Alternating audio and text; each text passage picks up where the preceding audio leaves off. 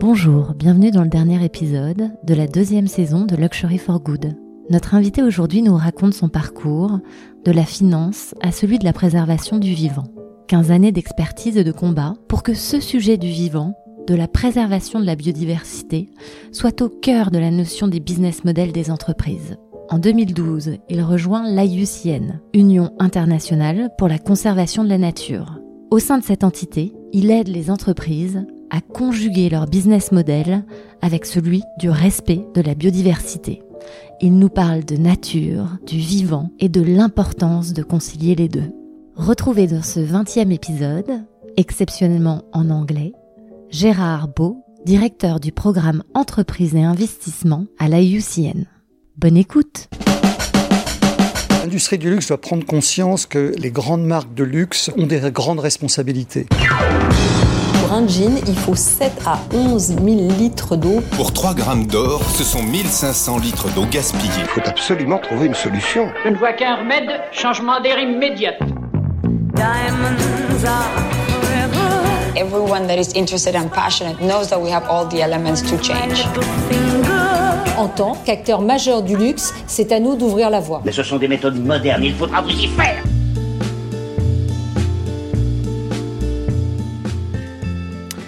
Hello, Gérard. Hello. Please, um, could you introduce yourself? This is the first time that we're doing in English the podcast. It's not going to be the last time. So you will have to apologize for my English that is not always perfect, but we will have the chance to fully understand your point of view and to gain full understanding uh, of uh, what has been your journey um, and what is currently your role at IUCN. Great. So Gérard, could you please introduce yourself? Um, so, as you said, um, uh, I'm, I'm Gerard Bos, uh, head of the uh, enterprise and investment. The previous name that you mentioned actually changed because we felt that just business and biodiversity didn't always um, resonate uh, well with the business community. Also, because enterprise makes it interesting because there are now many more different types of businesses that you interact with. And the small and medium enterprises are quite interesting. And also, social enterprises are really coming up as good providers of solutions for biodiversity. The other element is investment. Uh, what we put in our title of our activities is also related now to the financial world. And this is probably one of the items that will come back in this interview quite a lot because the action of the companies and large groups and the luxury sector in particular will probably be a lot guided by what the financial sector and the change that's happening in the financial sector at the moment. I'm happy to discuss finance, but I thought at the beginning that we will be talking about animal natures. Um, so let's see how we can still conciliate the preservation of the nature with the business purpose and how fin finance can have a, a role in that. En perdant la foi, les hommes ont perdu le sens du merveilleux. Excusez-moi, j'avoue que je suis un peu perdu, j'essaie de comprendre, mais... J'ai eu une révélation, une vision. Ça a été un déclic. Il y a eu comme un, un bon mélange qui d'un coup a fait une, une sorte de révélation. Um, I would love to hear about uh, your journey. How did you come to embrace uh, sustainability as being at the core of your uh, um, career? Um, do you have a special relationship with the natures? Uh, So I- I have a parcours atypique, as you would say in French, um, uh, a strange uh, journey because I started um, really in the business uh, sector and the financial world. So that's why I was probably also alluding to finance a little bit earlier. Um, from the finance world, where I was really helping relationship management between banks and optimizing their flows, I moved through the financial door in the cement industry. And again, there, the cement industry is a very gray world, a very urbanized world. So, how do you get to nature? Well, it was very fascinating that at some stage, after uh, quite a long career, about 15 years in procurement and logistics, understanding very well the business constraint, I had a crazy boss. And that crazy boss told me, Gerhard, I've got a whole new topic for you to address. We don't understand it well. We don't know how it will change our business, but we feel that something is happening there And we need somebody that knows our business really well to be the translator of what this other world is asking us. And I said, well, what, what's this other world? What are you talking they about? coming from Mars? And he was talking about the, the planet B that is not existing. he was talking about biodiversity. And I said, Bio what? And he said, This is the answer I needed. Because I need somebody within our business that translates on what does biodiversity, what does nature mean for our business. And that was my journey that I started now 15 years ago, actually in integrating the biodiversity topic strategically within a large manufacturing company. And the challenge was how do we make this relevant? How do we make sure that all the employees of the company actually understand why it's important and why it's so crucial for the survival of you know uh, this particular uh, business? And what was fascinating is once I had done this, and quite successfully, I think, for this particular cement group, I realized that the actually challenge was fairly similar in many other industries and many other sectors. And this is how, whilst I was working with IUCN, the International Union of the Conservation of Nature, they asked, actually asked me to join them so that nature became my raw material instead of cement. And nature became the um, uh, element that I was trying to convince all the different business partners of its importance and how it needs to be integrated in their strategy if they want to survive long term. Um, that's another question that we've been discussing, but um, from the top of your mind, and I know it's not an easy question, could you give us a definition of what biodiversity is about? So let me tell you an anecdote. The first time I went to a meeting at the International Union of Conservation of Nature, IUCN, I did not understand a single word of what they were talking about. And they used all these terms biodiversity, ecosystems, ecosystem services, uh, even environmental footprint, and um, uh, biodiversity conservation plans and restoration plans. And I have to say, as a business person, I just didn't understand a word. So it took me quite a few years to understand it. So I'm glad you asked the question. Biodiversity, which I've learned over time, is really the diversity of species, the diversity of animals and plants, the whole system that's actually underlying the planet on which we're living. It's it's of course the green, it's the blue, it's uh, uh, uh, it's the fruits, it's the food, it's the oceans exactly. in which we bathe. And and and when you hear me talking about biodiversity, I very often switch to nature because nature speaks more to the general public and to people that are not in the biodiversity or the conservation world uh, themselves, because biodiversity often gets perceived as only the very endangered and threatened species or the iconic species that are on our planet. But biodiversity is much more than that. It's actually the diversity of species. It's actually the system that it provides. And the one beautiful thing that biodiversity is about is also all these services and goods that we're getting from nature.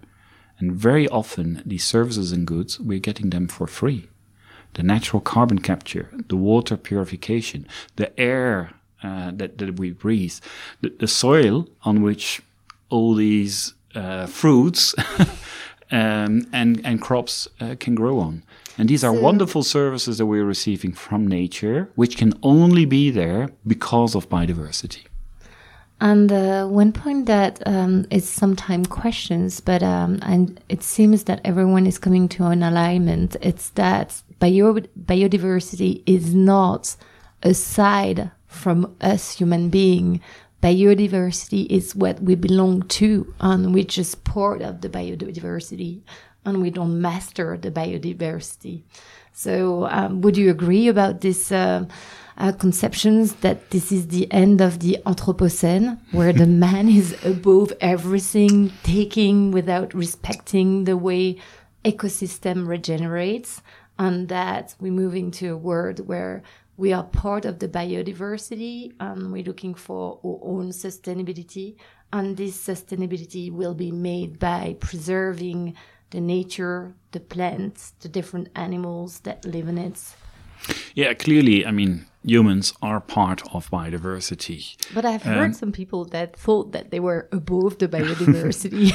and that's very interesting because if you travel the world, you'll see that there are very different cultures out there. You know, you talk to, um, uh, you're in Japan, then they really consider um, us being hosted by the planet and being a host uh, on the planet. And there's really a respect for uh, the natural environment when you talk to indigenous peoples and local communities, um, and very often in undisturbed landscape, they have a true and, and very thorough respect for nature and what nature um, uh, uh, gives to them.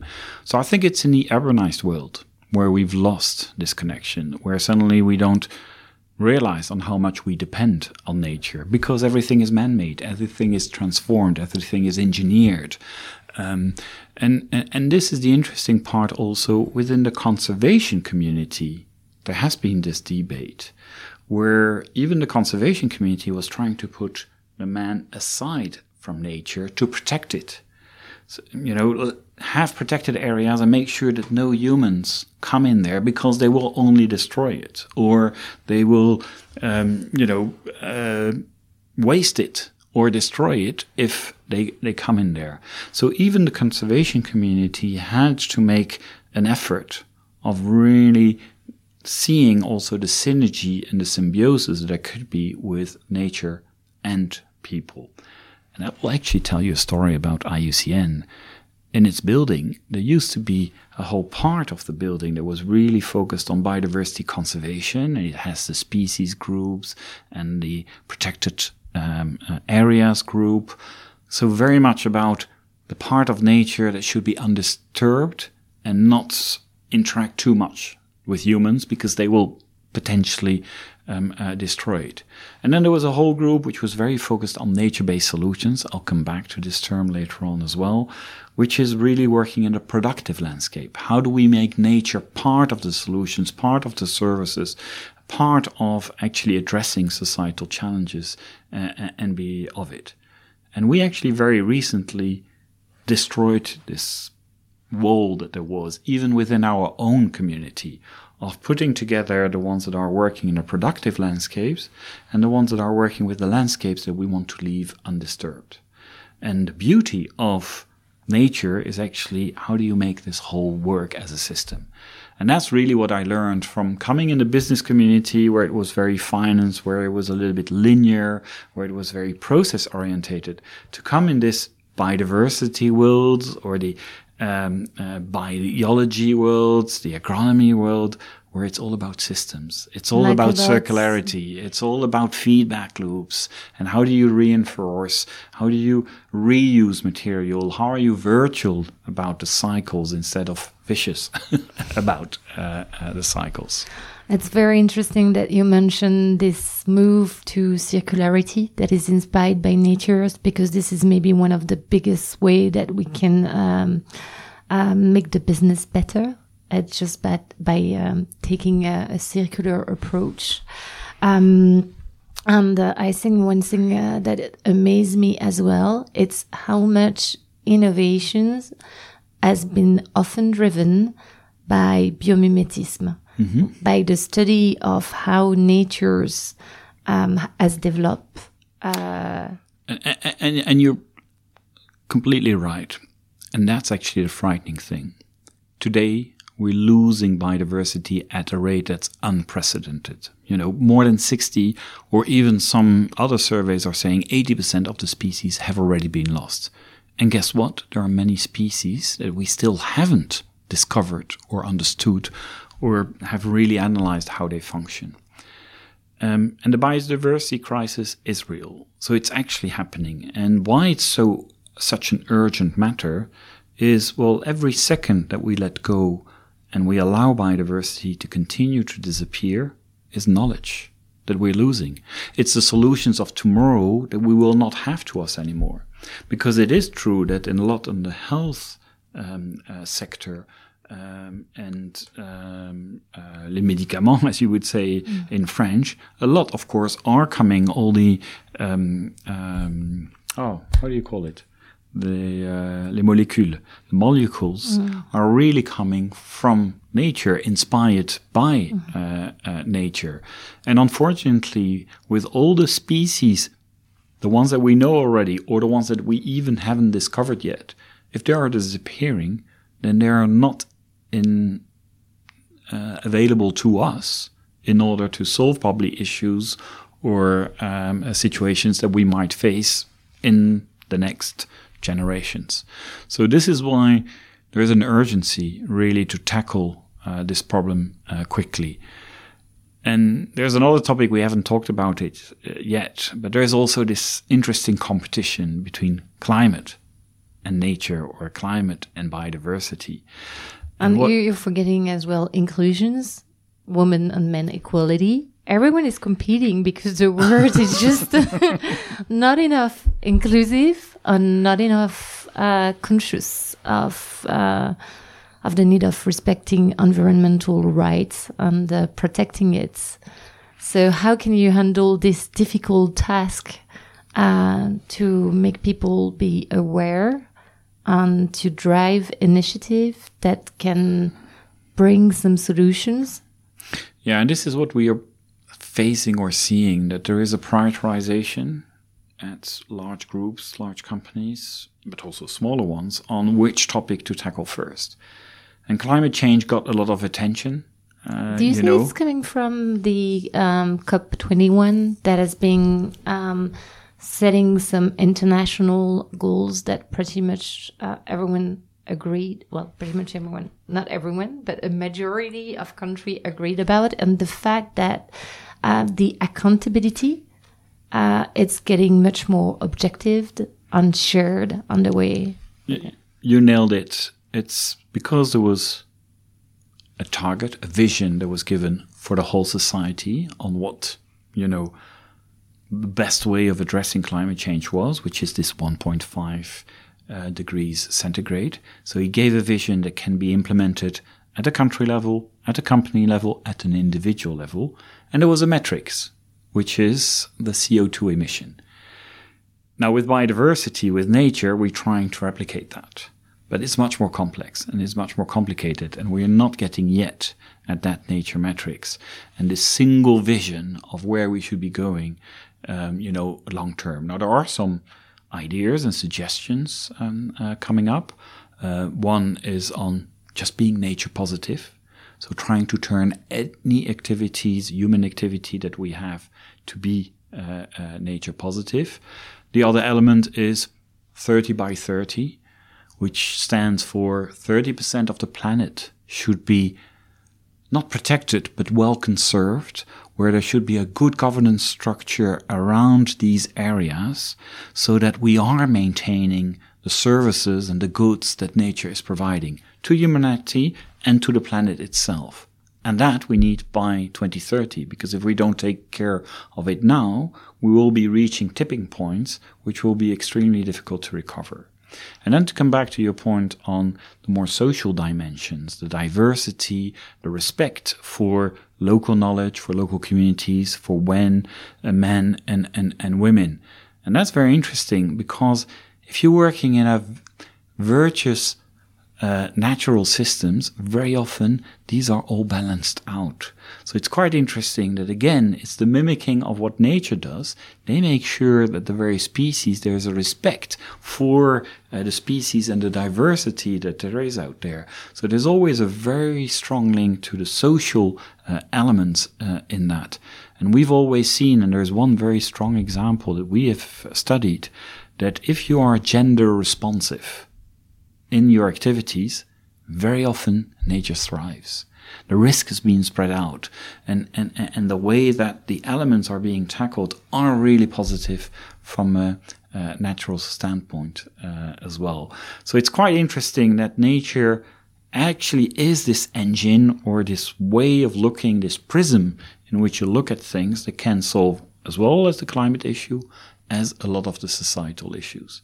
And that's really what we are trying through IUCN to bring in with also this um, concept of nature based solutions. And I'm happy to go deeper into that if you're interested. So I will be very interested, but I will go one step back on something that I haven't fully understood, but maybe because um, it's still emerging um, uh, referential that are being developed. If it, if I look at carbon, mm-hmm. Um, the subject is starting to be understood. Yep. Uh, we're having the 1.45 trajectory, and uh, we've got the science-based uh, target initiative that is helping company to shape their strategy so that they just go toward this objective. Correct. The way you work uh, to improve your performance is with a double approach, which is the uh, insetting, making Mm-hmm. sure that you reduce uh, the impact that you've got in terms of CO2 emissions, on the offsetting, where you can offset by different means that are not always very relevant because we don't know exactly what is the cost of reductions. Mm-hmm. So you can buy right to pollute, so you can, uh, uh, you know, buy some trees and then we can use the terminology to be um, net, uh, net, net, net carbon um, uh, in terms of uh, balance, but it doesn't mean that you don't pollute. So I'm trying to understand on biodiversity um, what type of lever you've got to help company to get into scenarios where they can contribute to do less harm and to bring a bit of better positive solutions. Well, it's actually learning from what has worked for climate.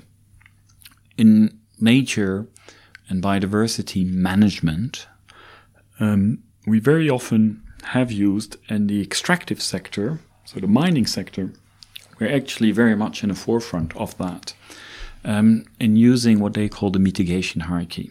And the mitigation hierarchy starts with avoidance. And what's fascinating about avoidance, so we'd say avoid area where there is a high biodiversity uh, importance uh, out there on a global, but why not also on a local basis? And just don't go to these areas because that's actually the cheapest way of making sure that you're not destroying it. And then, of course, you go into the uh, mitigation, the restoration, which then goes a little bit in what you were mentioning about the offsets and the compensation. But what we clearly always advocated for at IUCN is to say the mitigation hierarchy needs, needs to go all the way to additional conservation actions. So just doing no harm and no net loss to a certain extent is not enough. You also need to compensate above of your negative impact. Because on a timeline, and if you look at, you know, over time, you would, you do have, for a mining company, a negative impact at some moment in time. And even if that compensation comes, and you're able to compensate and offset even better, it's coming later. So there has been a loss of species, a loss of ecosystems and ecosystem services early in that process. And this is where this concept of net positive is starting to come in. But what's interesting, it's actually the sectors that had a really negative impact on the environment that were the first one to tackle it. And why? For a very simple reason. They didn't do it for philanthropy or for doing good, because they wouldn't be allowed to operate in certain areas if they didn't implement that. The International Finance Corporation, IFC, so the, the funding, private sector funding arm of the World Bank, wouldn't give them these concessions to do it. So it was a way to ensure that they would get the permit for their raw materials. This is what happened to me at Holcim. So when at Holcim I was suddenly tasked to manage the biodiversity topic, it was for very simple reasons.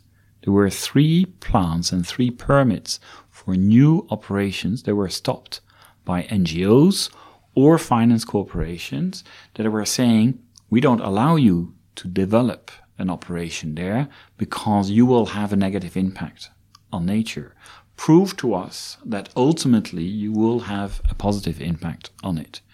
And what was interesting, this was happening in the year 2005, 2007, 2008, when every single ton of cement was sold because it was in this booming years before the Asian crisis where basically every day that a plant wasn't operating and producing additional cementitious products was sales that was lost. And so there was a real good business reasons to actually tackle the biodiversity topic. And it was also very interesting that it was a CEO that was actually seeing this and saying, we need to convince our external stakeholders, but genuinely, not through greenwashing, that we are actually doing the right things, we are analyzing the situation, and we are addressing it in such a way that there will be a winning and a positive outcome of it by the end of the operations. But um, I'm I'm gonna go back to the business uh, of luxury and fashion, um, because I, I want to try to fully understand. Um, so um, most of the luxury brands rely a lot on nature because, um, for example, if we take the jewelry or um, high luxury watchmaking brands, um, they're using gold, they're using uh, precious stones that are coming from the mine. Um, so, in regards of gold or um, or, even silver mine or uh, um, color gemstone mine, uh, what can you do concretely to make sure that uh, you um, eliminate, mitigate, and create a nature positive solutions? What could be the the step that you can go through? Well, this is what has really happened very strongly. So the mining industry has come together and has decided to really set the bar higher for themselves and actually really try to define together what does responsible mining mean. And responsible mining is not just about making sure that you are as efficient and as productive as you can and not wasting uh, you know energy and resources but it's also being mindful of the local populations and the local communities that you're interacting with so that you're respecting their rights when when you're of course operating in in, in their areas. And then from a nature standpoint making sure that there is ultimately a net gain on biodiversity so what's interesting is that over the last 10, 15 years, standards have been developed now and ensuring that the mining companies can really stand up front and say we are respecting environmental, social, and not, you know, only be driven by the economic uh, reasoning of what we do. This way, the companies in the luxury sector that are using then these minerals and uh, these materials are able to say, I have a reassurance on how these products have been mined, have been produced, have been transported all the way to my own production line, and I can say that I'm sourcing from responsible sources. Okay, but I still don't understand what is a net gain. Let's imagine I'm having a mine. Yep. Uh, I've been digging this mine of diamonds for more than uh, 100 years because most of the time the operation lasts long. So to do it, I've been uh, taking to the biodiversity because I'm making big hole and uh, I'm crushing the stone and I'm using uh, not bomb but uh, specific materials to just uh, um, uh, and I do that for quite a long time. So how do I make uh, my uh, net contribution being positive? Does it mean that when I operate the the mine, I do other actions that compensate outside Mm-hmm. the area? Uh, and then I do uh, have the obligations to have a regenerative approach when the mine is coming to an end. Yeah, so that's one of the key elements is really what's going to be the rehabilitation once, you know, the minerals are, are extracted, because that's ultimately then the final result that there uh, can be out there. But what's very interesting is that there are a lot of other actions that can be taken in the life of the mine as well. So actually starting some rehabilitation or developing some activities around the mine already whilst it's it's operating so that you're kind of accumulating some of these positive impacts uh, and elements throughout uh, the life of um, of the mine. And this has been a little bit the false habit where it was waiting until the end of the life then to do the rehabilitation and sometimes it was just about paying a fine for it and, and, and then walking been- away Which has been from the, the, case mining for sector. carbon for ages because you, you were just paying the right to pollute. Yeah. And there was no real price. It was uh, not based on the real cost of nature. So uh, yeah, uh, but in our interaction with with, and it is happening with the largest mining companies. It's they also realize that they are a provider of job, of economic well-being, of livelihoods to many people out there. But they don't want this to be at the expense of the other activities that are happening around them and also at the expense of sometimes the local communities and the local populations that don't have necessarily a job gained out, out of these activities. So this is where really the engagement now with all the stakeholders at the landscape level. And there's another element which gets, gets forgotten um, as well, but actually is a very easy option and opportunity to become more net positive. It's what do you do with all the land on which you have control or at least you have influence over, and what kind of activities do you do there? So there was quite some good practices on water, uh, capturing when you were in water scarce area and making sure that there's a positive water balance there. Well, there's much more that can and should actually be done in what we call non-operating land. So it's actually the land which is not actually mined, but still in the control or in the influence of some of these mining companies and what can happen there. Now, all the examples I'm giving you, unfortunately, are for the large mining sectors, the ones that have got the means and have this long-term view. The problem is with small and artisanal, artisanal mining. Mines yeah. because there they don't have the means, they don't have the same vision, they don't have the same long term view, and they don't have also the uh, public pressure to then be operating well. And there is then the other effort that the larger mining companies can do, or other companies, and that's again the ones that are supplying or getting products, you know, from, from these yeah. small is for them then to equip these artisanal mining with some of these practices, with the best practices, giving them the tools and the means so that it's not, you know, that harmful on the individuals. We know the issues of, of, of child labor. We know the uh, issues of the very bad conditions in which workers are uh, working in these mines. And that again is then the bigger brothers or the bigger sisters to help then these artisanal mining. And the International Council of Metals and Minings has really developed a lot of guidelines and suggestions how this collaboration can work as well.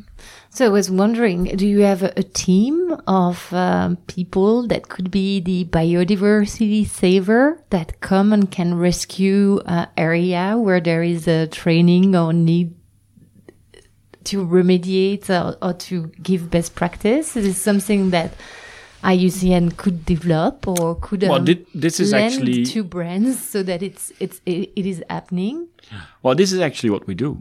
So one of the efforts that we do, and we talked about net gain, and, mm. and you ask very good questions. And so we've developed a protocol that actually would help mining companies to do the right things to get to a net gain.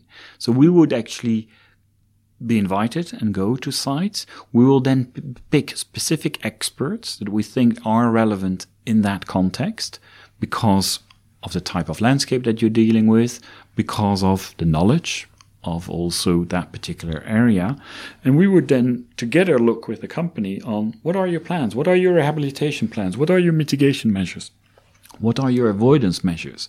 And, and basically we're trying to, to push them a little bit further on saying, well, if you want ever to be able to claim to be net positive, then you need to push on this a bit harder, this a bit less.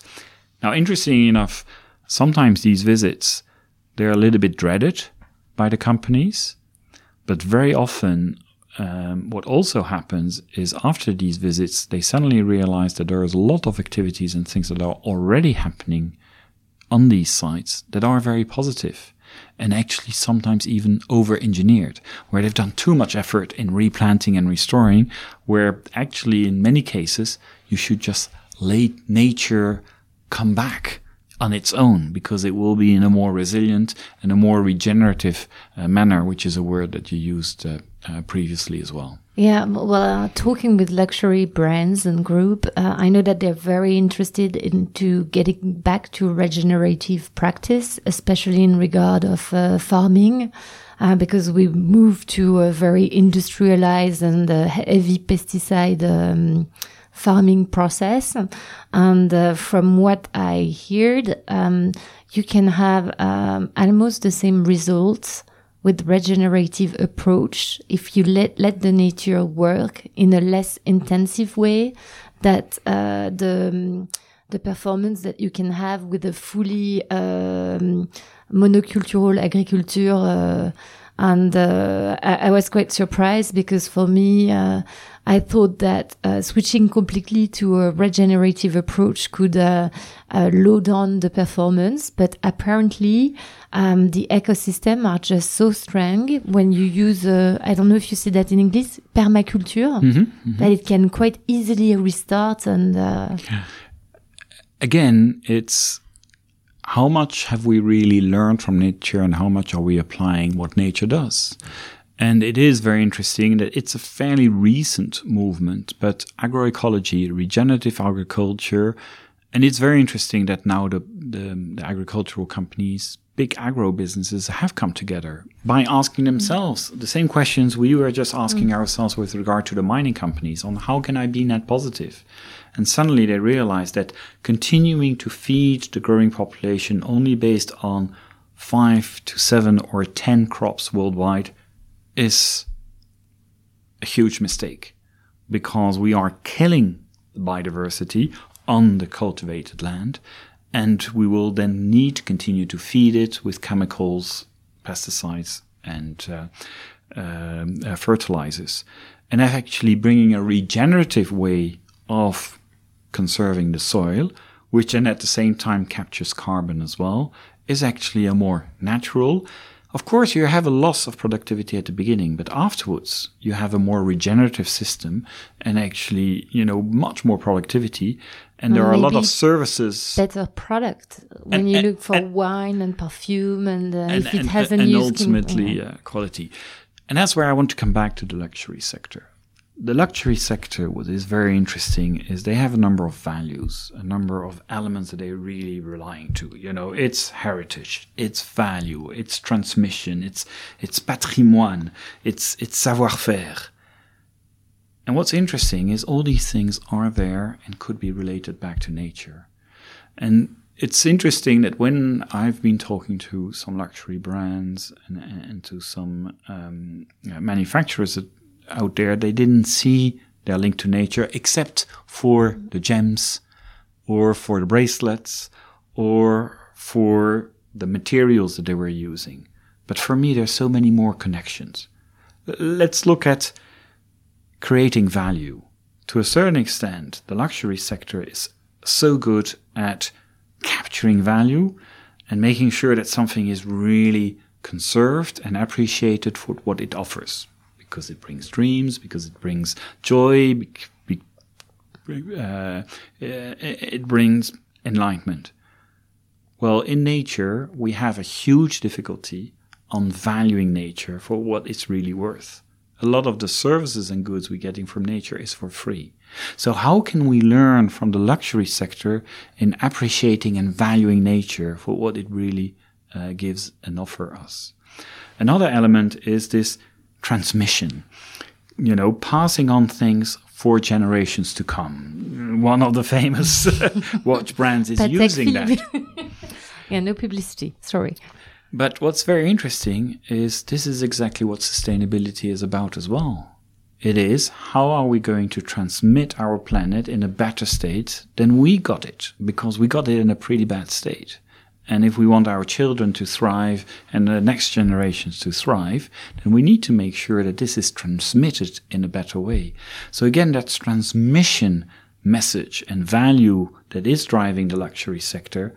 How can we translate that in our operations? How can we make sure that in the way we act and interact with nature, we're also uh, doing that so that the people recognize that in the products that they have through the luxury sector, it has actually these values and these elements uh, in there. The savoir-faire, I'm trying to think of the English term for it, The but the? French term, yeah, the craftsmanship. The craft- yeah. Craftsmanship, traditions. So, traditions.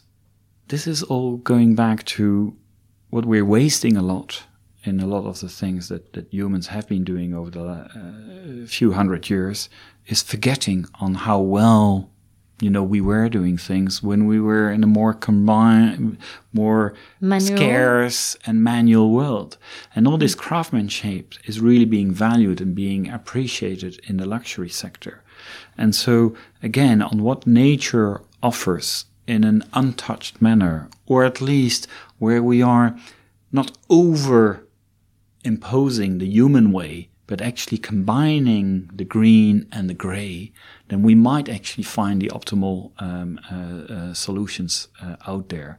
So the savoir-faire and the craftsmanship that has been developed and and and really further um, uh, encouraged by the luxury sector is how can we transmit that also in the way that we look after our land and and and our surroundings. It is very interesting that when I'm interacting um, with companies where they can't find really the strong link back to nature, there's always this willingness on making sure that at least the landscape of on their sites, on where they're working, on how can they interact and be positive on these sites as well. And these very small actions, as I was um, uh, telling you a little bit earlier on the mining companies, well, they can all be um, additional steps and capital that gets into this bank of all the net positive action with regard to what you do. So I think uh, it's important to go step by step, but at the same time, I come back to what you say at the beginning. Every second, the biodiversity states it's at risk, and it is all on humanity that is being at risk with that. Um, so. Um, I, um, I, I agree that small steps are important, but I think that uh, from the discussion that I have with most uh, of luxury brands, they came to realize that they really depend on natures and their dependency um, give them obligation to act better and not to delegate uh, to uh, supply chain or subcontractors the way they uh, under the natures. And and that's what make me very positive is that i can see uh, luxury brands getting down the value chain so that they care and they look at what is being done. I'm, I'm just um, curious about something. If i look at the um, outside um, statements uh, of brands in regard of biodiversity. Um, I'm, I'm, I'm, I've got in mind few actions. For example, um, I've got in mind the actions that you can have and that are pushed by the natural uh, diamond only uh, associations, which is the um, preservations of some. Uh, area that are disconnected but that give uh, spaces to animals to uh, live wildly. I've got uh, this campaign um, that has been done by uh, Lacoste that was about uh, saving endangered species. they were playing with the crocodiles. Um, so, so that was an IUCN huh, campaign. Yeah, that uh, well, it was a partnership campaign between Lacoste and IUCN. Correct. Or did I, did yeah. I, so, so, so what Lacoste is, which is quite interesting, and again, that's where I'm saying the communication power of the luxury sector is really what we want to see on how we can leverage on that. So with Lacoste, they wanted to contribute to a program that we called Save Our Species. And that program is to first highlight that we are losing species, but we actually know which species are most threatened and very critical. And so through that campaign, we actually really wanted to have the public understand a bit better. Now, what was interesting is that it really triggered, um, uh, uh, uh, and so basically there was a number of polos for the number of species that were still out there. And of course, the less animals there are left, then the more rare that, that polo is, which is of course the opposite. And, and we are facing an issue even internally within the conservation community. Some of the conservation experts, biologists are very afraid that we put a price on nature because of buying then a right to pollute or to destroy. And so we need to find another way of valuing these things. And again, that's where I feel that we can learn from the luxury sector on how do you value things that are invaluable? how do you make sure that they become so priceless that then they get respected and that they get uh, uh, maintained? But If I you- interrupted yeah, you. No, so. no, but uh, no, interesting because if you look at, uh, I'm looking at jewelry, which is really sustainable. Uh, you take uh, the Bestiaire of Cartier.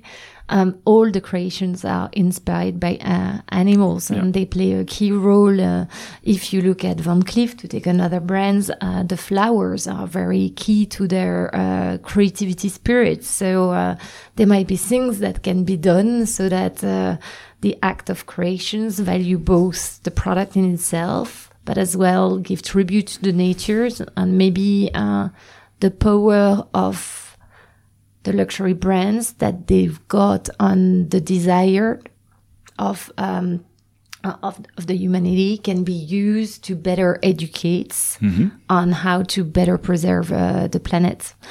I go back to one subject that is quite critical, and I don't have any answer, and I, I'm not asking you to have the answer, but there are a lot of discussions about you know whether or not this is right uh, to use. Um, uh, animals such as alligators or such as uh, ostrich. I don't know how you say it Yeah, uh, yeah, in, ostrich. English. Uh, Yeah. ostrich. Um, uh, to make uh, bracelets. Um, is there a right way to do it? Can we define uh, wellness in the fact that we take a natural resources?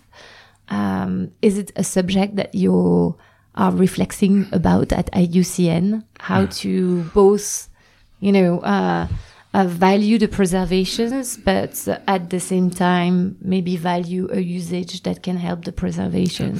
I mean, one thing that we really want to see uh, is how the luxury sector can help us with stopping any trafficking.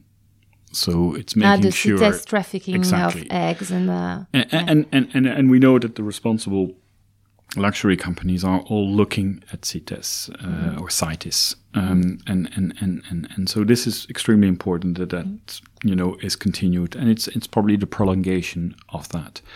Now, of course, animal farming, you know, is a is a different way than of addressing these issues, and there are good practices. And I know Kering has been very, you know, diligent in looking at at, at these things.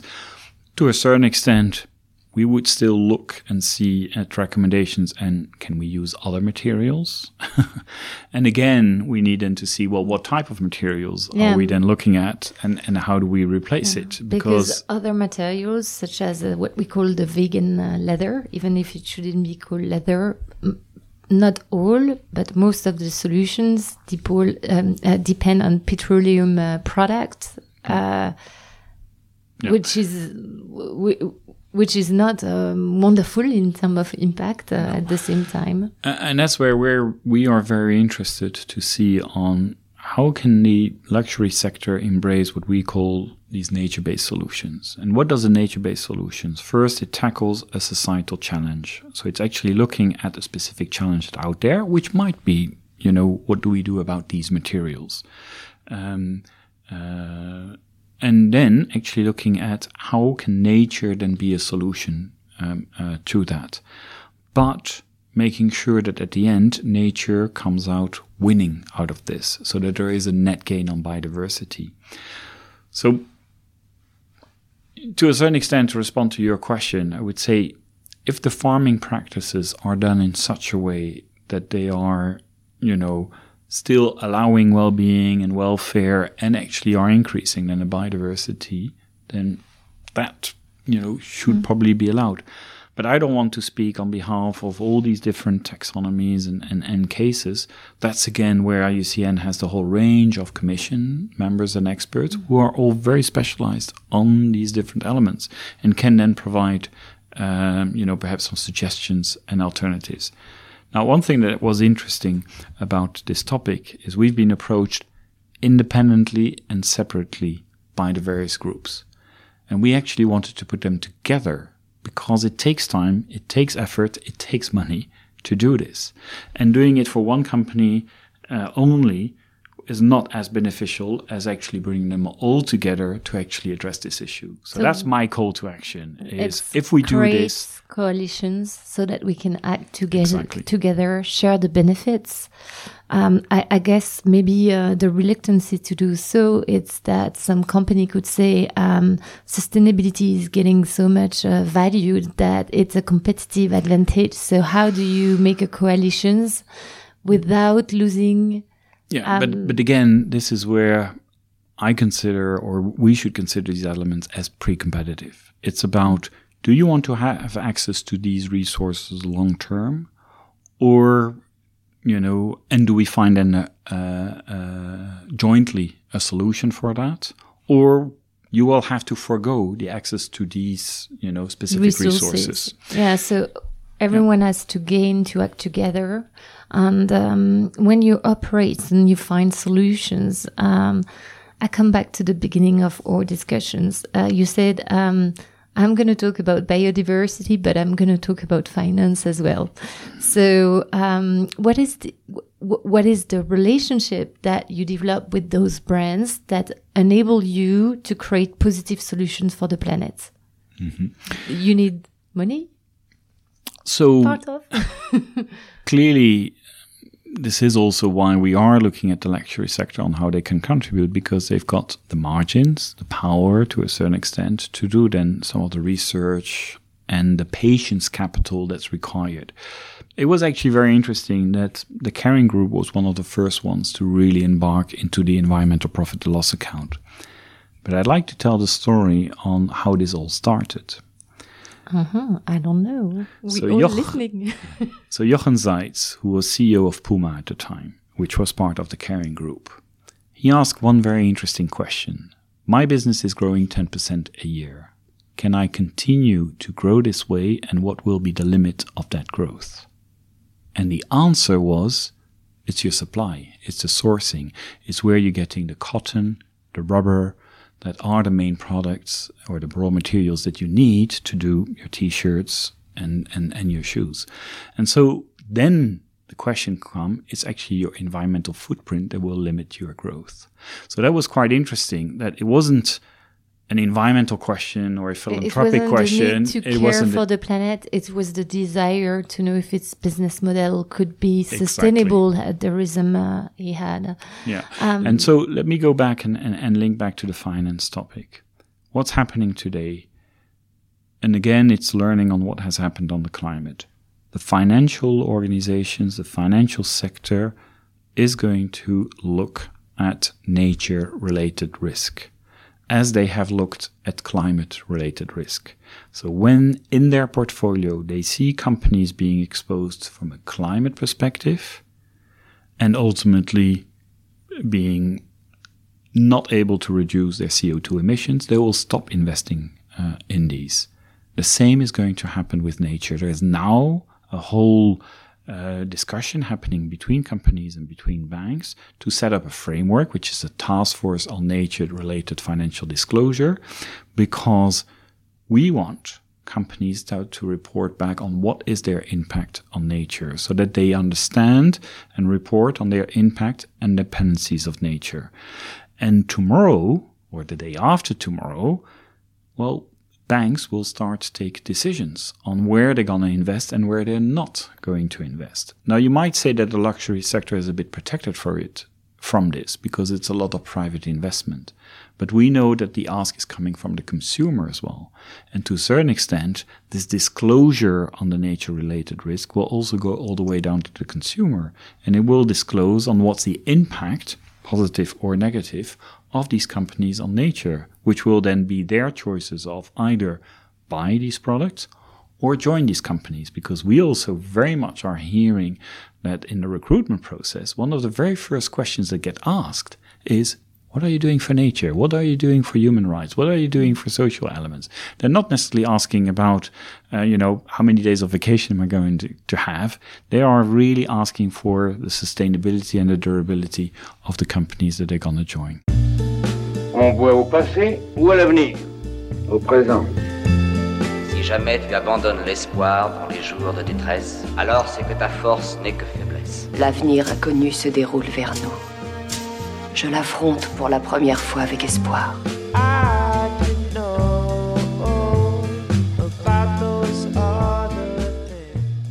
That's bring hope because um, I think uh, this is a movement in terms of expectation from employee and expectation that a consumer that will grow and it will grow fast. Um, I had one last question that I wanted to um, ask you. I've got the impression, but it might be my mistake, that um, the um, la COVID has been helping to understand a bit better our relationship with the natures and uh, with the climate. We, it took time. We had to suffer from the heat, and we had to see uh, the the the earth burning. Uh, and I've got the impression that the fact that diseases were developing because maybe we're not sure it was related to the biodiversity management that we had. Um, it's helped people to understood that it was important as well. I mean, for us, we haven't spoken too much about this, even as IUCN. But because we've pushed nature, or we've put a frontier in our interaction with nature, um, well, it's bouncing back. You know, nature is sending us invoices for the maltreatment that we've done over these years. And the coronavirus is, you know, one of these invoices. But I think what was much more interesting from the COVID situation that we figured out is first, it can change in one day the whole way that you are actually interacting. And that suddenly looking at your supply chain, your business, your needs, your desire. The whole globalization clearly was so evident that this was not a crisis only in one part of the country or a region. No, it was planetary and it was actually going from one continent to the other. Um, so clearly, our dependence or our risk linked to globalization came, came strongly. Then the other element, which we all lived, is we were actually suddenly in our own houses or our own spaces, and suddenly we're rediscovering the surroundings of where we are. I know for the ones in France that they couldn't move one kilometer away from their house for a certain period. So suddenly there was a reconnection back to hey, what's my environment? Do I actually have nature? Do I have a green space? Can I actually breathe fresh air? And then the other element that was super interesting that happened well, because there were no cars, there were no flights, and there were no trains anymore, it was got really quiet. An animal came back. And nature came back. All the animals re, you know, possessed a little bit. So I think it was also really a realization for humans that, hey, wait a minute, there are other species out there. We can hear birds again. And we were forgetting that this was actually part of the environment. Now, the last point, um, uh, which I found interesting, is then the post COVID situation. Suddenly, we realized that, okay, it's with government help, but also a lot of companies that were massively able to invest, to change, and to recover. And what we are calling for is let's make sure that this recovery we do it nature based. So that in every recovery situation that we're doing, and we actually uh, asking specifically governments, for example, that 10% of all the recovery plans that they have to rebuild the economy actually really integrates nature into the solution. So that at the same time as we are rethinking our system, reinvesting in a new normal that takes that into account and can actually um, uh, go through these crises, that it's done by nature. Because one element that we probably forget about is that nature is our life insurance. If we are taking care of biodiversity, biodiversity is going to be there and is going to be resilient with or without uh, the humans. So us investing a bit more in nature, a bit more in biodiversity will ensure that we will continue to be able to thrive. So if we want to help IUCN action and if we want to become we want to become net positive companies, what do we do? We call you? Shall yeah. I give your email address? so, so we've been talking to individual companies of the luxury sector. I think we still haven't found a hook of really working together. But we've just in an hour highlighted, you know, all the different elements. It is about the sourcing, it is about the mining, but it is also using your communication power, your expertise that you've developed over time, and making sure that we're giving together back mm. the voice to nature. And then it's looking at the individual actions that each brand, each company can take on their sites or along their value chain with their suppliers, with their customers, to actually make sure that people realize on how important and how valuable nature is and make sure that we are taking uh, care of it a bit more. And again, this is all with one benefit overall is that ultimately the products and the services that you are providing as a luxury sector then gets better recognized because you have been champions in ensuring traceability and transparency but that means that people will be able to trace back and to identify if there is a negative or a positive impact that you have on nature ultimately. So I'm really looking forward to um, see uh, luxury brands working with you on making progress. Um, is there a luxury club within the IUCN? Or shall we um, maybe ask the Watch and Jewelry Initiative 2030 to contact you? Well, I would say that that's perhaps the first step. We are rethinking at the moment on which sectors we should be concentrating on. We historically have worked a lot with the mining companies because there was a very direct uh, environmental impact. Then we worked with the companies that have the biodiversity topic in their supply chain through, you know, the agricultural sector. Um, we worked also, of course, with the tourism sector because they're so dependent on nature. And then we're now working a lot with the finance sector because we think that they, this is the mechanism to change all companies. But the luxury sector is a little bit in between all this because it's not so dependent on the financial side because you're prof- so profitable mm. um, uh, uh, yourselves. The impacts on biodiversity or on nature are not that huge because you're not dealing with such large volumes that makes it so um, uh, uh, visible. Damaging or, yeah. But on the other hand, on the communication side, on the image side, on the on the dream, on the capacity to shape the imaginary, uh, they've got a lot of power that they could leverage, and indirectly, they rely a lot on nature and they need to preserve it because it's source of inspiration, inspirations, and uh, a lot of stones materials are coming from the nature. Exactly. And what's very interesting is you're really bringing back then this link of nature and people. Um, you know, and I know LVMH concentrated a lot on culture, and, and this is where they were very present at our uh, World Conservation Congress in September with a stand that was all about culture. But culture is a whole important element. And, you know, one other um, dream that we have is to bring nature back into the built environment as well. So it's also seeing perhaps how the luxury brands can help us doing that, um, even by you in the shops or in the areas where you're present, is actually highlighting these solutions that could be done in the cities at the city level to actually bring back uh, uh, nature, for example. I'm sure there's a lot to uh, build. Um, it's such an interesting discussions that I could go on forever. uh, thank you so much for um, coming. Is there um, a last conclusions that you would like to give? I mean, you've been giving so much insight, so much invitations. If you tell me no, I will understand. Well, one last thing I, would like perhaps to, to highlight is that sometimes there is still a lot of struggle within companies to realize what their link back is to nature. But if you are taking care of the next generation, if you're thinking long term, then you are indirectly taking care of nature or you have an appetite to, to, to link back to nature. So it's let's make sure that all that energy, all that willingness, all these efforts that you have within your companies, within your employees, how do we channel that to make it more visible and not be shy of actually demonstrating that you do care about nature and that you want to have concrete actions to take care of it. Okay, let's do it. Thank you very much. Thank you. Thank you. Um, I just would like to make a special thanks uh, to um, Watches and Cultures because we are currently recording the podcast uh, from the from, from their premises. So thank you so much, uh, Watches and Cultures.